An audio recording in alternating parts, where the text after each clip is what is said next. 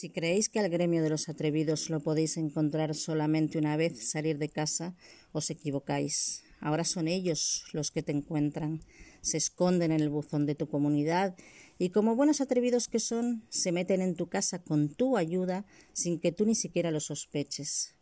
Hola, soy Yaque, bienvenidos a mi podcast.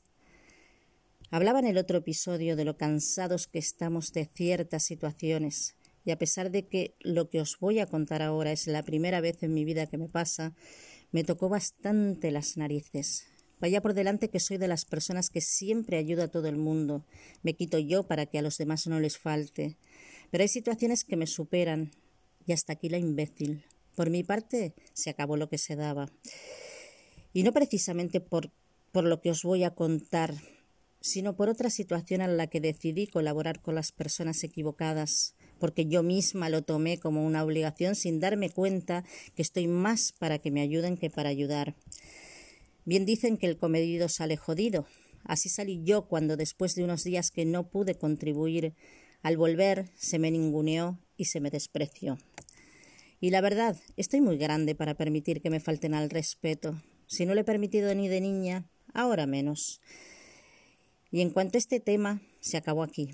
Hay cosas que merecen la pena ser analizadas para darte cuenta si estás cometiendo un error o no, pero esta no lo merece.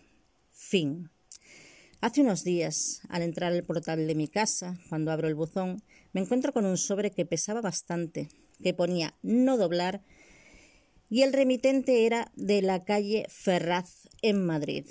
Pensé, anda, Pedro Sánchez me manda ofertas de trabajo junto a vales para comida. Como diría una amiga mexicana, neta que eres pinche huevona.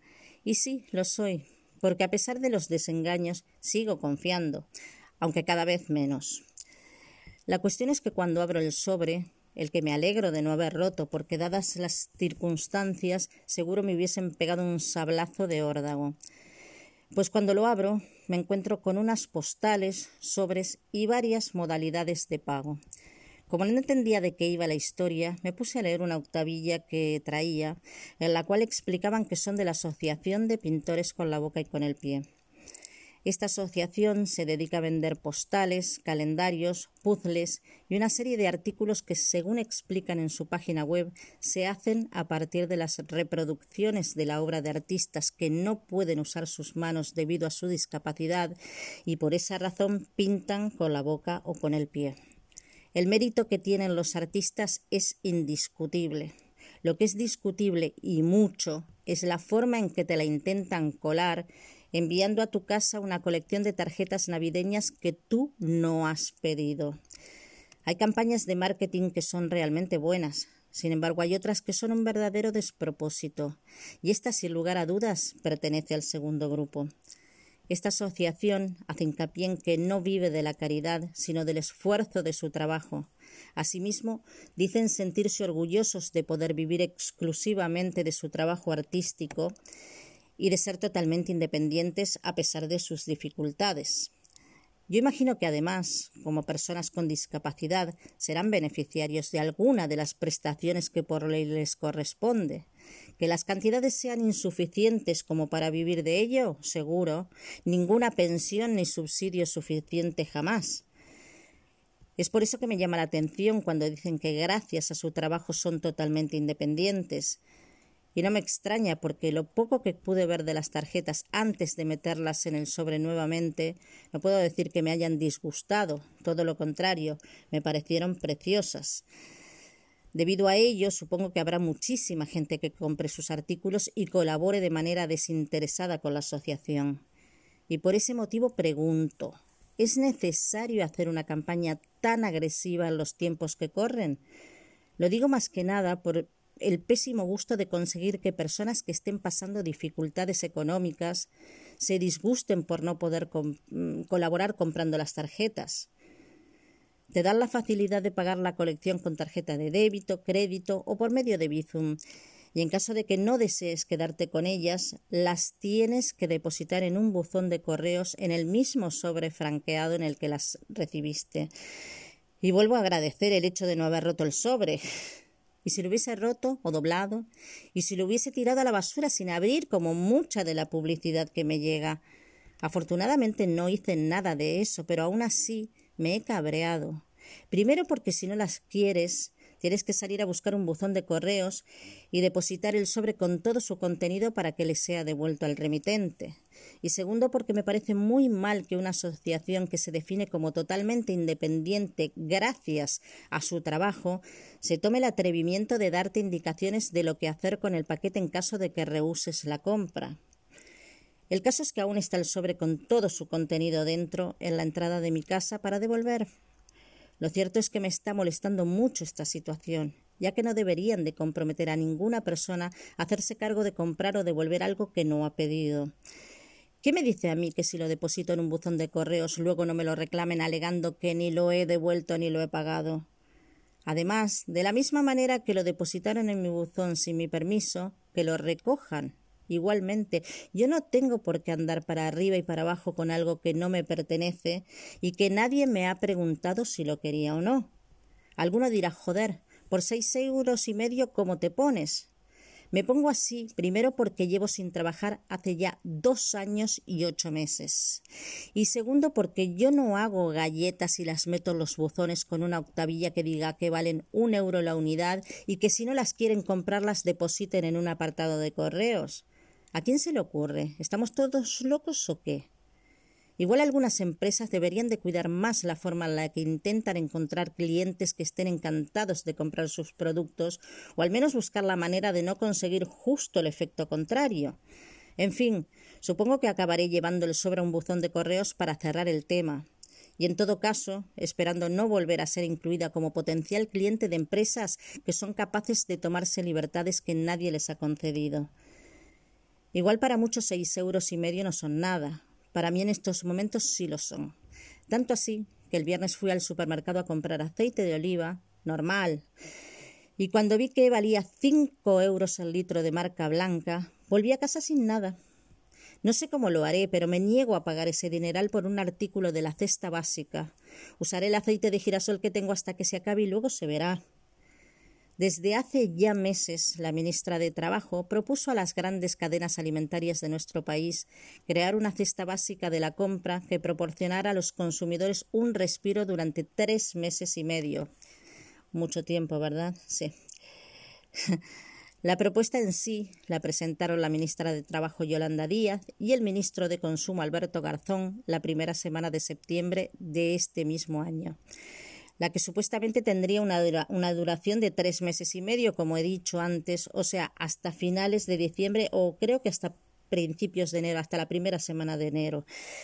La ministra dijo que establecería mm, un tope a los precios de productos básicos como pan, leche, huevos, aceite, entre otros, y solamente a los supermercados y grandes superficies, dejando fuera el pequeño comercio porque, según ella, no serían capaces de soportar precios máximos.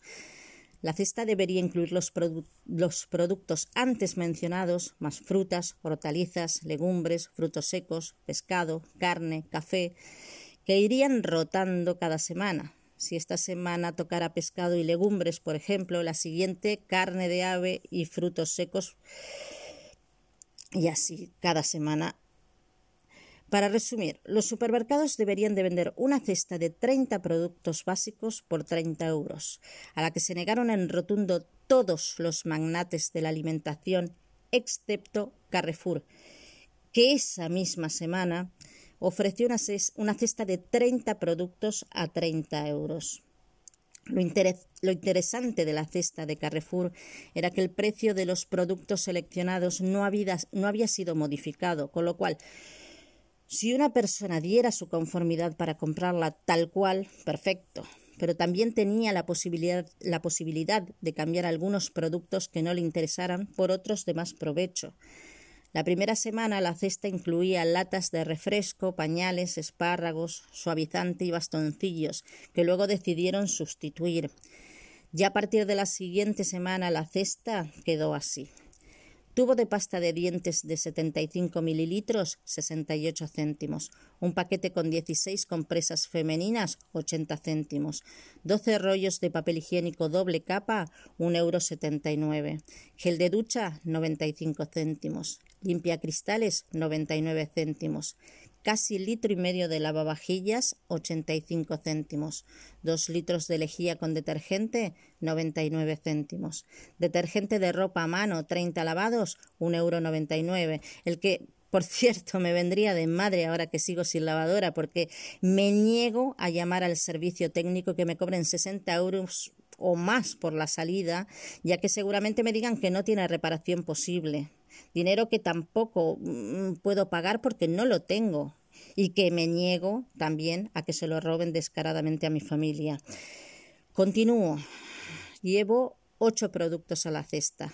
Agrego eh, cuarto kilo de café molido, 1,35 euro.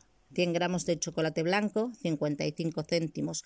Bote de 330 gramos de mermelada, 69 céntimos. Medio kilo de cereales para, para desayuno, 1,09 euro. 800 gramos de galleta María, 1,69 euro. Casi medio kilo de pan de molde, 85 céntimos. 300 gramos de pan de hamburguesa, 85 céntimos, medio kilo de copos de avena, 65 céntimos, un litro de zumo, 86 céntimos, litro y medio de té al limón, 71 céntimos, un kilo de sal fina, 25 céntimos, atún en aceite de girasol, 1,89 euro, 225 gramos de pimientos del piquillo enteros, 94 céntimos, medio kilo de pasta tricolor, 88 céntimos, 415 gramos de albóndigas en salsa, 1,09 euro, un kilo de harina de trigo, 72 céntimos, 300 gramos de maíz dulce, 75 céntimos, 250 gramos de guisantes, 63 céntimos, 230 gramos de champiñón laminado, 1,06 euro. Un litro de vinagre de vino blanco, 55 céntimos.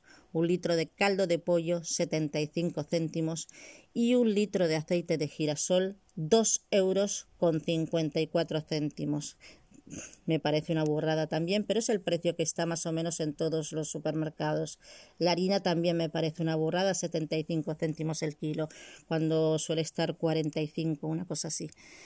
Claro que, como he dicho antes, si compras los productos por separado, te cuestan lo mismo. Yo he quitado algunas cosas de esa compra que no consumo y el ahorro quedó en 16 euros, que podría utilizar para comprar aceite de oliva, por ejemplo, 5 euros, carísimo, un disparate, pero es lo que hay. Eh, un pollo entero, 2,90. Eh, pimiento rojo, verde y cebollas por un importe de 2 euros. Un kilo de manzanas, 1,19, una docena de huevos, 1,80, 2 litros de leche, 1,40, dos baguettes, 96, 96 céntimos y 8 yogures, 75 céntimos. Y es increíble lo que puede hacer la necesidad y el tener que mirar los precios al milímetro, que me, ha dado un, que me ha dado un total de 16 euros justitos. Justo los que había ahorrado quitando productos de la cesta de Carrefour que no utilizo. Lo que está claro es que la compra está elaborada con productos de marca blanca, la fruta y la verdura buscando donde sea más barato.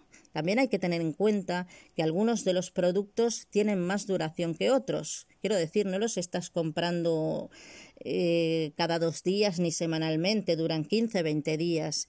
Y lo primordial es cocinar en casa y olvidarse por completo de la basura preparada, que ni es lo barata que la pintan, ni mucho menos lo sana que dice ser. Sea como sea, lo que cada persona elija comer en su casa, si está pasando necesidades económicas, tendrá que comprar en varios sitios buscando los mejores precios porque la, la famosa cesta de 30 por 30 se ha quedado en nada. El ministro de Consumo se ha quitado responsabilidades pateando la pelota al tejado de Yolanda Díaz, porque según dice, la que impulsó la propuesta fue ella. Así que él desapareció igual que los millones de, la, de cada campaña inútil que hizo y que sigue haciendo. Por su parte, la ministra de Trabajo no se volvió a, reunir con la Asociación Española de, de, Distribuidores, Autoservicios y Supermercados, ya que en la primera y única reunión que tuvieron, estos no aceptaron congelar los precios, porque según dicen, no es legal llegar a acuerdos entre empresas en materia de precios. El tope en algunos productos está prohibido por ley, eso dicen. Y además consideran que los enormes esfuerzos que, para contener los precios que no paran de subir debido al incremento de costes por la energía, ha llevado a uno de nuestros magnates a pagar por la factura de electricidad los beneficios obtenidos el año pasado multiplicado por tres por lo que piden al gobierno dinero público para no irse a la ruina. Manda huevos. Estos magnates de la alimentación que llevan desde 2020 subiendo los precios de manera constante ya no se conforman con desplumarnos con los precios abusivos a la cesta de la compra. Ahora quieren también parte de nuestra contribución para costear los gastos de las obras de acondicionamiento de sus negocios y para salvar la merma de beneficios debido al saqueo que hacen al cliente cada vez que pisa uno de sus establecimientos. Desde luego no son más sinvergüenzas porque no entrenan. Eh, que no soy la única que se niega a pagar cinco euros por un litro de, de aceite, ni seré la última. Resulta que el dueño de Mercadona, el señor Juan Roy, que ocupa la cuarta posición entre las fortunas de España, el mismo que incrementa semanalmente el precio de muchos de los artículos que vende en su cadena de supermercados, y no es ningún bulo, lo vengo comprobando desde tiempo atrás, el mismo que ha arrasado con los menús del día y con el pequeño hostelero que vivía de ello cuando decidió vender comida para llevar. Bueno, comida, por llamarle de alguna manera, porque eh, eh, no es comida, son los denominados ultraprocesados que se elaboran a través de procedimientos industriales usando colorantes, saborizantes y todo tipo de aditivos altamente nocivos para la salud con la intención de parecer alimentos verdaderos cuando no lo son pero la gente come, ya sabemos lo que come. El mismo que en 2020 y 2021 no paró de vender buzones y de acumular billetes de colores. Pues ese es uno de los que se negó a congelar los precios, consiguiendo con ello, por una parte, que la competencia ganara en clientela y por otra que los que antes hacían la compra mensual solamente en sus establecimientos, ahora compre de vez en cuando algún producto específico que no va a encontrar en otro sitio. Tampoco es el sitio más barato, ¿eh? Antes, eh, antes lo era, sí, pero ahora no. Desde hace tiempo ya, vamos. Lo que está claro es que ellos tienen la pasta, por lo tanto, ellos ponen las reglas. Y ya han dicho que no a congelar los precios que darían un respiro a las personas menos favorecidas, que en definitiva somos los que hacemos posible que su fortuna crezca de manera incesante, porque la gente que tiene dinero como ellos mismos no compran el pescado que venden, que va, van al puerto y con billet, con el billete por delante escogen las mejores piezas y encima sin pagar impuestos pero queriendo agenciarse de parte de los nuestros con la excusa de una, quiebra, de una quiebra ficticia, porque todos los demás impuestos que pagamos van a parar también a sus garras por medio de la recaudación de Hacienda y su hacendado.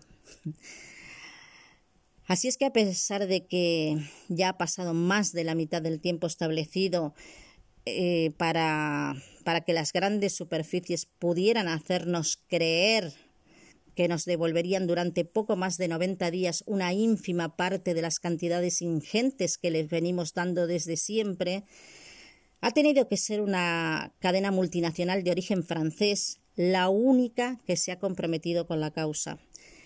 Eso es para que luego los ignorantes que se creen héroes criticando a una marca por ser extranjera se les caiga la cara de vergüenza y sobre todo se piensen dos veces antes de ir a votar y a empoderar a criminales aprovechados y ladrones. Hay que ver cómo después de tanto cálculo la cesta mágica de la feminista desapareció de las estanterías de los supermercados nacionales antes de ser colocada para su venta.